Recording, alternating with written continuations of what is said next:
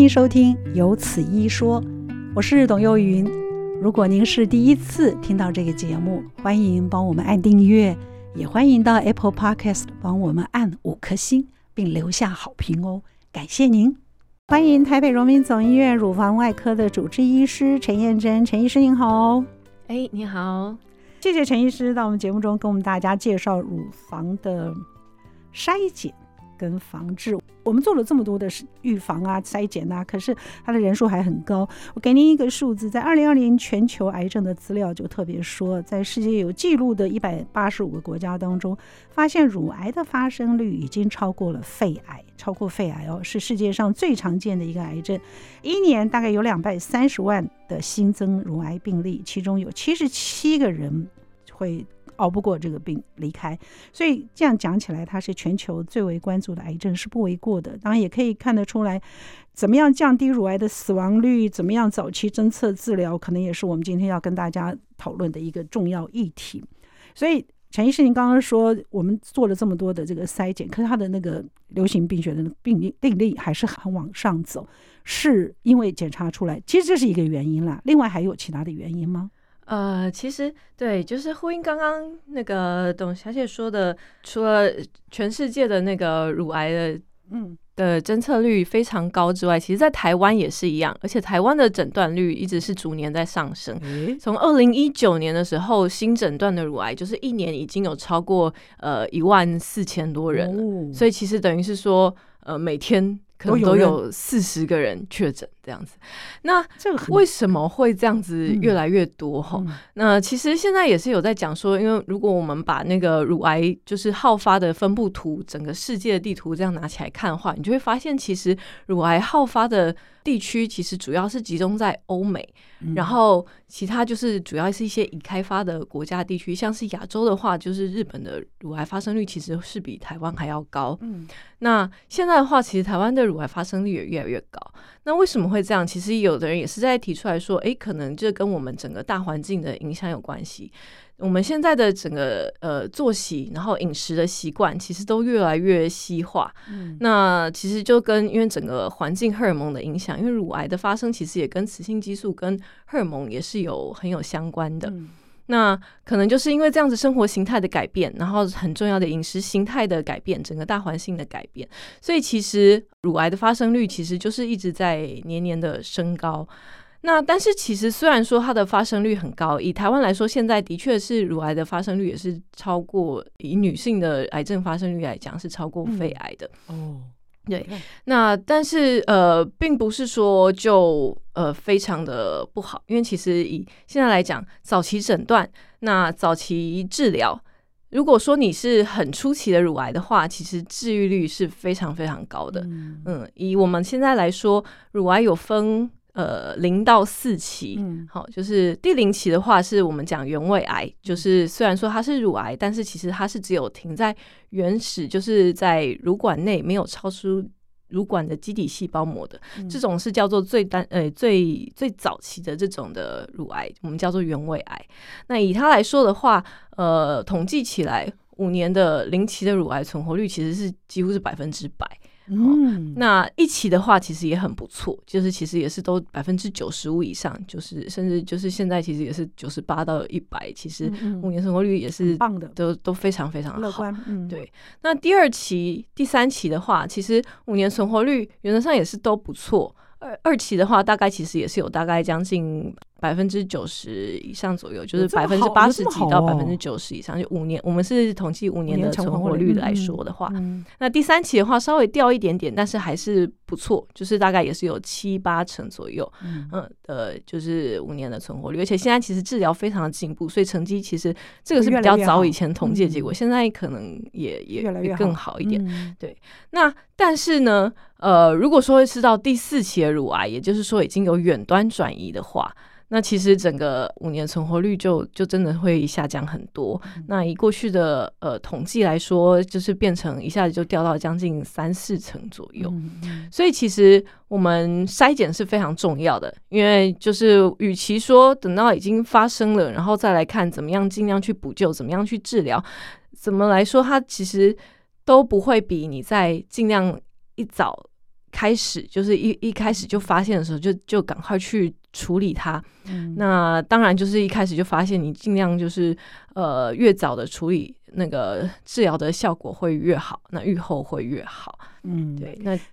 这听起来你就会发现。有很多的癌症，我们可能根本不知道。可是等你发现，因为它也没有可以让你做先期检查或者做筛检，那等发现的时候，可能就已经非常严重，你会觉得很难过。这也是我们可以自己人为的早期做检查。然后你有没有听陈医师讲，哪怕到二期，它还有九成以上的五年存活率。我觉我就是让你觉得好像它也就是一个普通的疾病，跟感冒一样，或者好吧，九成你也可以说是一个慢性疾病，跟它共存。那如果我们可以早发现，它就全部都直击在如果可以早发现，那为什么不早发现？而且照您这样讲，它早期的那个治疗方式也是非常标，就是非常乐观的。哎，对，而且就是早期的话，当然相对来讲治疗起来就是相对来说。比较轻松一点，是不是？对，因为用药上的话，可能就是你如果说越是后期，我们就是越希望要有更强、更好的药物，才能够尽量把肿瘤都消除干净。嗯、所以，其实如果早期发现的话，其实相对来讲治疗起来也是比较轻松。所以，陈医师今天给我们的题目就是筛检跟防治，他没有告诉你治，他他防治当然是先先预防再做治疗，他并没有告诉你说乳癌怎么治疗。不用，我们不用等到发现乳癌去做治疗，我们可以从筛检开始，然后到预防，真的再做一个治疗。等发现了，我们再做治疗，那样看起来就是一个比较乐观，而且是可以期待的一个痊愈的癌症疾病。好吧，那我就回到最原始的问题，因为每一个疾病我们都要问他为什么要发生。我刚问陈医师，陈说哦，这个问题好大。对，就是你刚刚说环境荷尔蒙嘛。对对对，对对，其实这个就是我们现在整理起来最主要的一个原因啦。嗯嗯，那其实当然，因为乳癌的话，除了就是整个大环境的影响，然后整个饮食的影响之外，那另外当然遗传上也会稍微有一些影响。因为如果说你是家族上有非常多人有得乳癌，那当然相对来讲就是基因的遗传。也会导致说，哎，你可能风险会稍微相对于其他人增加一些。嗯，但是其实以呃遗传上来说，在台湾，因为就是有家族性的基因，然后造成你得乳癌的几率，其实没有说像是欧美的这么高。哦，嗯，反而其实大部分、绝大部分我们遇到的乳癌，嗯，都还是偶发性的，也就是说，哎。他就突然之间就诊断乳癌了，然后家里其实也都没有其他人有。所以您刚刚特别提到环境跟饮食才是自己的一个因素，对不对？对，你没有什么可以去巡查的原来的原因，就是我怎样的原因有怎么样的结果，我是属于好发群或者高发群，没有。您刚刚说是偶发的。嗯，就偶发的其实是居多啦，啊、嗯，然后呃，原则上，因为其实这样子的意思就是说，诶，希望大家其实都要稍微特别注意一下，就是呃，每一个人其实都还是有可能会发生。那当然还是有一些其他的那些危险因子，我们要尽量去避免啊。慢慢告诉我们，嗯，刚在国健局现在给我们的规定是四十五岁到。六十五岁做检查，对不对？哎，对，四十五岁到六十九岁，所以基本上，你看我的年纪记错，再说一次要很清楚，四十五到六十九岁，嗯，好，要清楚。那四十五以前就不用检查了吗？呃，在四十五岁以前，因为其实，呃，刚刚也有提到，就是在台湾。相对于欧美来说，乳癌发生的年龄其实相对来讲是比较年轻一点，大概平均起来比美国那边的呃乳癌诊断的年龄来说，可能年轻个将近十岁左右。嗯、那所以就是在这些比较年轻的族群当中，我们就是什么时候早一点开始做检查？嗯、其实当然也是会考虑跟你的家族有没有还是稍微有点关系，因为毕竟这个是比较强烈，就是有可能会。早一点就会有可能会开始有乳癌出来，因为如果说是家族遗传相关的这种乳癌，通常发病的年龄也是会相对来讲比较早一点。一般来说，我们比较好发年龄大概。就是最多人诊断出来偶发性的这种的话，大部分就是大概五五六十岁左右，然后大概就是五十几岁是、哦、是最常见的。那当然，如果说你是家族有比较强烈的遗传的话，有时候可能就会稍微年轻一点，或者是说你家里可能有人就是四十几岁就得的话，那当然就是你也是有这样子的风险存在。嗯、那所以其实我们呃原则上现在。例行的这种乳癌筛检，刚刚讲到，就是四十五岁到六十九岁的话，是建议就是每两年要做一次乳房的摄影的检查。那但是如果说有家族史，家族史的意思就是包含，如果说你是二等亲内，二等亲就是所谓的呃妈妈啊，然后祖母啊，然后或者是说诶家里的姐妹啊，或者是女儿，对，像这样子的就是家属，那有。乳癌的病史的话，那其实你可以建议把诊断的时间再更提早，就四十岁就开始做、嗯嗯、呃乳乳房摄影的筛检的检查，两年一次是可以的。呃，原则上两年一次是。国建署建议的时间、嗯嗯嗯、就是至至少就是最好就是要两年要做一次筛检，这个重点是免费，对对对，这个是免费的。嗯，那这个的话，就是因为以筛乳癌的摄影来说，其实它的强项就是在它有可能可以比超音波更早，然后去侦测到一些超音波还没有办法侦测的一些变化。我们今天为您邀请到的是台北荣民总医院乳房外科的主治医师陈燕珍陈医师，陈医师来跟我们大家说一下乳癌的筛检与防治。哈，我们刚刚大家知道了，四十五岁到六十九岁每两年有一次免费的筛检。那么，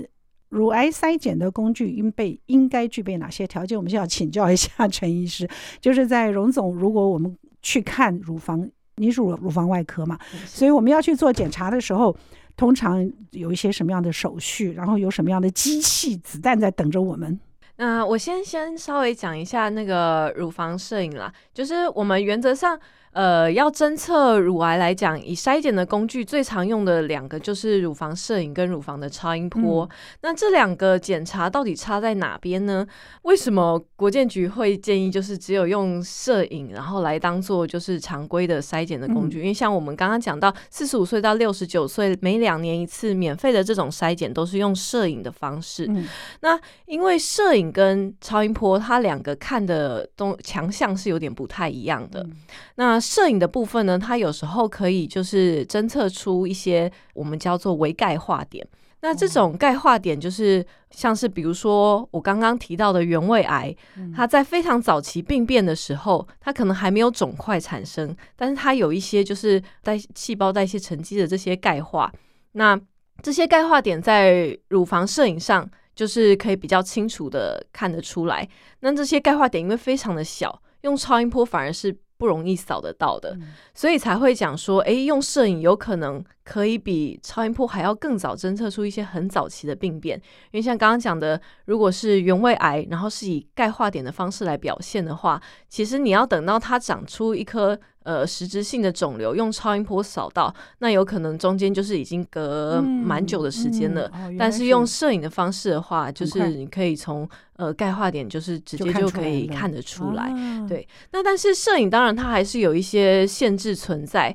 因为摄影的话，它比较没有办法去评估一些真正实质性的那种肿块，它。如果说乳房比较致密啊，或者是说你看到它有一些不均匀的，看起来像是肿块一样的东西，嗯、其实用摄影是比较没有办法去评估的。像这种状况下，反而就是超音波可以比较清楚的看得出来，哎，这到底是什么东西？是乳腺组织本身呢，还是说真的有长一些就是怀疑的肿块在？嗯，所以就是以实质的肿块的这种。病灶来说，其实超音波是一个比较容易看得清楚的方式。嗯、那但是摄影是可以去看侦测一些钙化点。那钙化因为通常都是一些很早期的一些变化，嗯、那所以有可能就是比超音波可以更早就发现一些问题。所以这个是重点嘛？对对对。然后刚刚也有提到说，就是因为乳房摄影它还是有一些限制存在，包括就是因为它是去去看就是。乳房里面有没有像这样子很微小的一些变化？那有的时候一些年轻型的乳房，因为像我们年轻的乳房通常比较挺，就是硬度比较高，嗯、相对于一些比较老年的，就是退化性的那种乳房，它里面的脂肪含量比较多，就比较松软，所以反而是呃年纪比较大一点的去做乳房摄影。它在比较松软的乳房之下，就相对来讲比较容易看得出来那些病灶。哦、所以年轻型的乳房来说，反而做摄影有时候没有办法很清楚的看到一些就是问题，嗯、因为它本身的乳房就是呃，因为在在摄影底下，我们的乳房看到的是白色的样子。嗯，嗯，那如果说你本身它就整片都很白，也就是说你的乳腺组织对非常的密的话，嗯嗯，你要再从白东西，我们看到的钙化点也是白色的，哦，所以你要在这个一呃背景本来就已经很很白的状况之下，然后就看到它的那些病灶，反而不是说这么容易。所以其实乳房摄影还是有一些它的限制，尤其是在年轻型的乳房上面来说。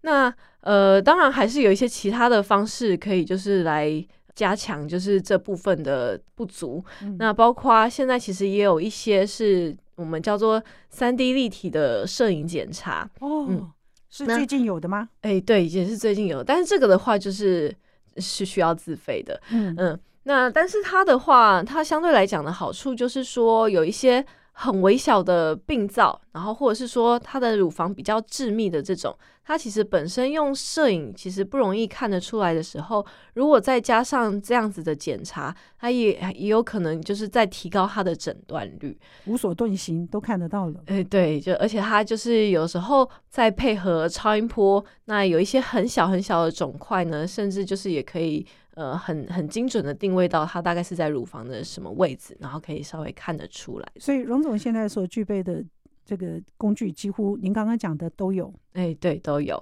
那我，我们要怎么选择呢？呃，当然，这主主要的话，呃，我们还是会以乳房摄影跟超音波为主。为主嗯、对，那。呃，有没有需要再加上做其他像我刚刚讲的三 D 的立体的摄影，嗯、然后或者是甚至有一些人会考虑做磁振造影哦，对，嗯、还有磁振造影，对，磁振造影就是我们讲的 MRI。嗯嗯，那它的话呢，就是要看的是什么？哎，他的话就是也也是一样，就是有一些人他可能之前有去做过，嗯、呃，很早期的时候有一些人他可能做隆乳的手术，但是在早期的隆乳，他们有可能不是。放这种义乳进去，然后是去打一些填充物，然后那些填充物其实它是有一点点类似像是 silicone 这样子的成分在，反而在这种这样状况下，我们会没有办法很清楚的看到整个乳房的样子，因为超音波的话，它如果去照到像这种就是 silicone 成分的的东西在之后，它后面就会整个被遮住，就是整整片都会变成阴影，所以它没有办法很清楚的去评估。然后在摄影下呢，像这种就是去打这种注射的的这种 silicone，就是我们叫做隆乳的这种手术的话，啊啊、那他看到的东西也是就是一颗一颗，就是很很多白白的这样子的东西，然后也是对不对？对对对，就其实影像上会没有办法看得很清楚。那呃，像这种的话，其实用核磁共振就会比较好去评估说，诶，它真正的乳腺组织里面有没有看到怀疑的硬块？那呃，有没有看到怀疑的这些病灶？这种就就就可以考虑去做核磁共振的检查。嗯，所以陈医生照您这样子说，所以不管我们现在的乳房是年轻的乳房，或者是 中年妇女的乳房，或者是经过美化的乳房，就是早期经过美化的这个乳房，或者我们现在做的义乳，这些不管是你是哪一种形态，在现今的这个仪器筛检工具里面，它都是可以有相对应的，都可以检查得出来的。这样讲对吗？哎，对，就是其实我们针对不同的形态的乳房，然后不同状况下乳房，我们其实有很多就是仪器，其实都有不同的方式可以去尽量找出，哎、嗯，到底有没有这样子的问题。所以不要因为说我我有什么样的原因，所以我不用去，不要去看，不用担心，都可以看得到。只要跟医生做沟通 就可以看得到，嗯、对不对？对，然后当然也是说，就是筛检现在的话，毕竟呃，筛检的工具还是有时候有它的限制啊。像以乳房摄影来讲，有时候比如说它有一些病灶非常早期，或者是说它有可能还是有百分之十左右，十到十五左右的可能就是。它虽然说有问题，可是侦测不出来。当然还是有，哦、对，就是影像上其实还是会有一些限制存在，所以才会说需要常规定期去做检查。哦、因为有时候你可能这一次检查的时候还看不出来，嗯，可是因为其实乳癌它长的速度依照不同的就是形态，它其实长的速度相对来讲，有一些当然是会长得比较快，有一些也是慢慢的。尤其是在原位癌的状态之下，有时候其实它长的速度并没有非常快。那在这次的筛检没事，可能也不见得代表说，哎，就完全的可以放松，然后你可以就是等个好几年都不用再做检查，不是？就是还是是需要定期去做追踪。然后另外，其实也要自己稍微注意一下有没有摸到乳房有没有自我检查，对不对？对对对，我们常常在跟大家说做自我检查。刚刚我们谈到的就是医院里面可以提供给我们的工具，筛检工具，它已经就是完全非侵入性的，对。就可是就是挤来挤去，我觉得有点痛。对，其他都还好，对不对？对，大部分的人就是讲到乳房的自我检查，其实都会，其实大概十个有 有九个都会讲说，我不知道这个到底是不是，因为我自己摸摸也摸不出来。有的时候会摸到疙瘩，就会自己吓自己。对对对。其实你现在自己摸，你就会觉得里面是有一块疙瘩，那疙瘩是正常的。嗯，对，就其实还蛮长，就会因为。不太常会摸，然后其实自己的话也常常就会摸到，像有一些年轻的乳房啊，它可能就是自己都会有一些比较致密的部分，嗯、尤其是在外上方啊，或者是乳头后面，其实有一些就是说都会比较硬的这种。来之前呢、啊，对对对，然后这种反而就是会让大家自己觉得很紧张，所以其实相对来讲的方法就是，你如果定期有在自己摸，那。长出就是跟平常摸到不一样的东西的时候，你就比较有办法分辨得出来。所以，你的意思是说得常常摸？对对对。那常常的话，我们是建议说可以，比如说你现在还有月经，然后月经来的时间也都还蛮规律的话，你可以就是考虑，哎，MC 结束了之后的那个礼拜，然后自己稍微检查一下。这样子的话，你就固定时间，嗯，而且就是大概也是在周期差不多的时间。那如果说要 MC 过后，那个时候是比较标准吗？还是、欸、对，因为其实，在 MC，尤其在 MC 来之前，然后通常就是乳房会比较胀，那有的时候有一些硬块也会变得比较明显，然后或者是说，就是乳房也比较肿胀，对，也也是有可能一些比较小的就不容易摸得出来。对，我们今天为您邀请的来宾是陈燕珍医师，台北荣民总医院乳房外科的主治，来跟我们大家好好介绍。乳癌的筛检与防治，我们刚刚已经讲到了，嗯、机器的筛检工具的部分。现在回到了我们自我检查，常常自我检查会由于，呃，要么就是杯弓蛇影，摸了一个硬块就吓一跳；再么就是有可能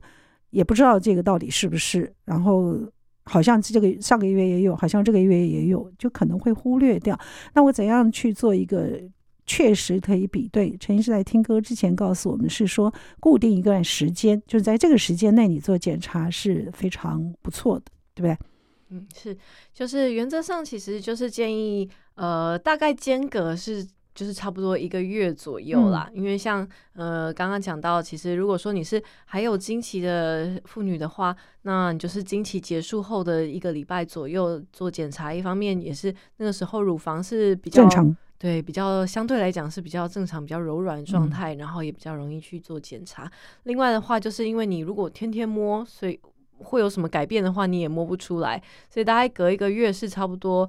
相对来讲比较容易看的，呃，感觉得出来差别的时间。嗯，那如果你是已经停经的妇女的话呢，那就是建议大概每个月固定的时间，就是稍微自我检测一下。嗯，那除了摸到硬块之外，其实。有的时候，我们有一些呃乳房的异常，它也有可能就是，比如说像是乳头有一些分泌物啊，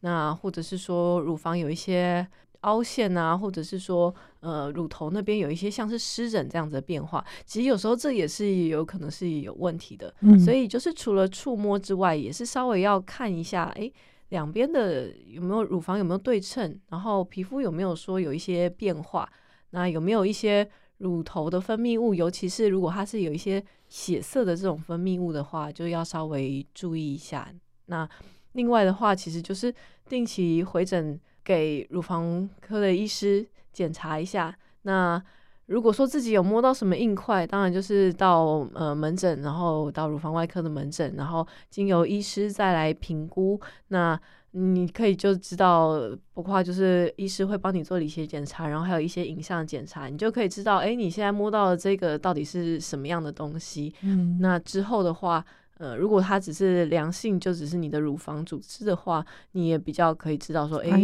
大概就是摸起来就是这个样子，嗯，嗯，嗯，就是稍微有一点，呃，了解自己的这样子的状况。好，这个是我们自我检查的时候该注意的。哎，你当然也要看看乳房大小，那个。乳房大小应该没什么问题，就是正常通常都是一个大一个小的嘛。其实应该没什么。对，其实大小胸是还蛮常见的。那主要就是看说，哎，有没有说很明显的不对称？对对对，就明显的不对称。嗯，就比如说，哎，一边它的那个乳头，嗯、呃，之前原本没有说这么凹，本来两边都是一样的，嗯、然后就这边乳头稍微比较塌下去了，然后或者是甚至凹陷下去，那或者是说，哎，好像。这里的乳房就是一边有一点点，呃，比较没有说，就可能好像有一点被拉扯的那种感觉，嗯、然后那个才要注意。对对对，对，大小胸没有问题。嗯，好，那呃，刚刚陈医师我们谈到都是以这个荣总为主，当然荣总一定举这个 X 光摄影啊，那个机器它都是有的。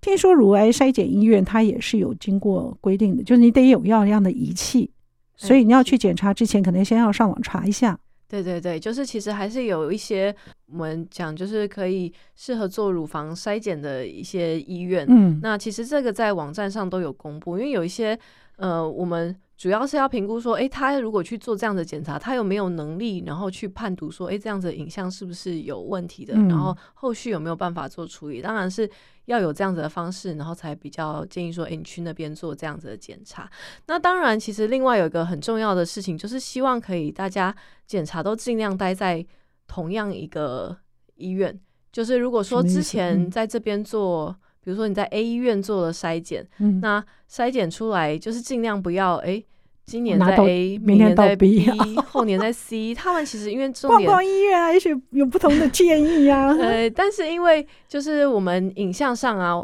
就是一直要看它长期的变化，其实是还蛮蛮重要的。嗯，所以你如果说哎，之前在 A，然后在 B 又在 C 做了，那一方面来讲，C 它其实没有办法去看你之前比对。A 跟 B 的影像到底有没有差？嗯、那他可能看的时候，哎、欸，这个其实好像这几年一直都存在，然后其实都没有变化。可是他在一开始看的时候，可能大家会觉得，哎、欸，有点紧张，想要确认一下这到底是不是有问题的东西。那就重复去做了一些其他的进一步的检查。那其实这种就是一方面来讲，也会造成自己的紧张，然后一方面来讲，其实也也有可能会造成一些资源的浪费啦。因为就是，嗯，就是我们其实。还是会需要旧的影像来去做比对，所以尽量不要就是东跑西跑。当然，Okay. 对对对，就是、固定那家就固定那家。对对对对、哦。所以你一开始选择的时候要确定，那也可以上网看一下，以自己的近家家的附近，然后这个医院是比较 OK 的，然后也是有这个是机器的，然后可以给我们做后续处理的，都把它考虑进去。确定了以后，就不要今年搬甲，明年搬乙。对，就尽量尽量不要说哎。检查了一下，然后他建议建议说：“哎，明年要再追踪，然后就明年又跑去其他地方，想说我再看一下这边觉得怎么样。嗯、这样子的话，其实有时候我们反而比较难去判断。对，在接受乳房，我们刚刚讲，既然嗯、呃，国健署就建议我们是以 X 光摄影来做的话，我在做 X 光摄影之前要注意什么？譬如说，大家都比较担心他的那个。”辐射啊，然后如果怀孕呢、啊，或者是有这个其他的这个心脏手术做过了，这些都还合适去做 X 光摄影吗？呃，原则上其实 X 光摄影它相对来讲辐射是稍微比较低一点的，嗯、但是像是怀孕的话，我们其实呃还是比较没有那么建议说在怀孕期间然后去做这样子的摄影检查。嗯、一方面来讲，因为其实。比较建议就是在你预计要怀孕之前就先去做，因为一方面来说，呃，你如果是在在怀孕当中的话，这种的辐射摄影，我们原则上都还是担心有可能会影响到宝宝。嗯、然后另外的话，就是呃，如果说其实因为像这样像这样子的，大部分会怀孕的也都是比较偏年轻的女性啊，嗯，嗯，那。呃，如果说你是这么年轻，然后又诊断出来是真的有问题的话，其实通常会需要积极的处理。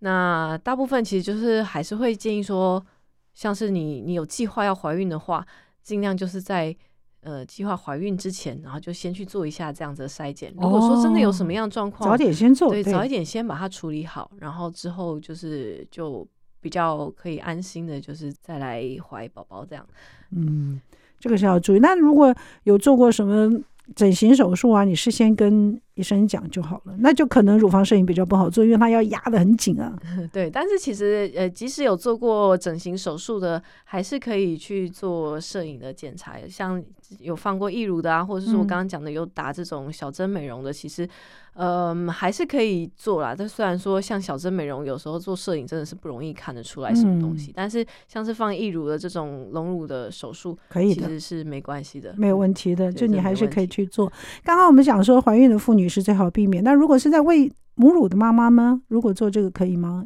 因为她有时候母母乳喂那个期间蛮长的。呃、对，但一岁两岁。其实原则上，因为如果担心的是做摄影造成的这些辐射的话，其实是是还好。对，这个话是没有关系的。就是照完，就像是我们照胸部 X 光一样。那那它不会说再携带辐射回去，那也不会说有残留的，就是辐射在乳乳腺里这样子。只是有时候在呃，喂奶当中，嗯、呃，要去侦测这些东西也比较没有这么容易啊，而且其实去做这样子的挤压的动作，有时候也是比较不舒服。所以，不过这样子的案例其实也是不多，因为通常喂奶的时间也不会说很长，所以只是想到提一下而已。对对对。那男性需要做这个检查吗？呃，男性的话现在是不需要常规做这样子的检查，嗯、但是。呃，男性也不是说就不会得乳癌，嗯，所以其实男性的部分的话，也是要稍微注意一下，主要还是要看有没有说真的有摸到呃怀疑的硬块。那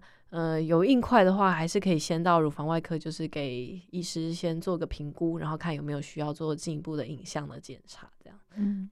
陈医师，我想请教一下，我们刚刚在讲说做乳房检查的时候，你会发现你或者是正常，或者是异常。他会告诉你异常，或者告诉你这，你知道，心里就会觉得很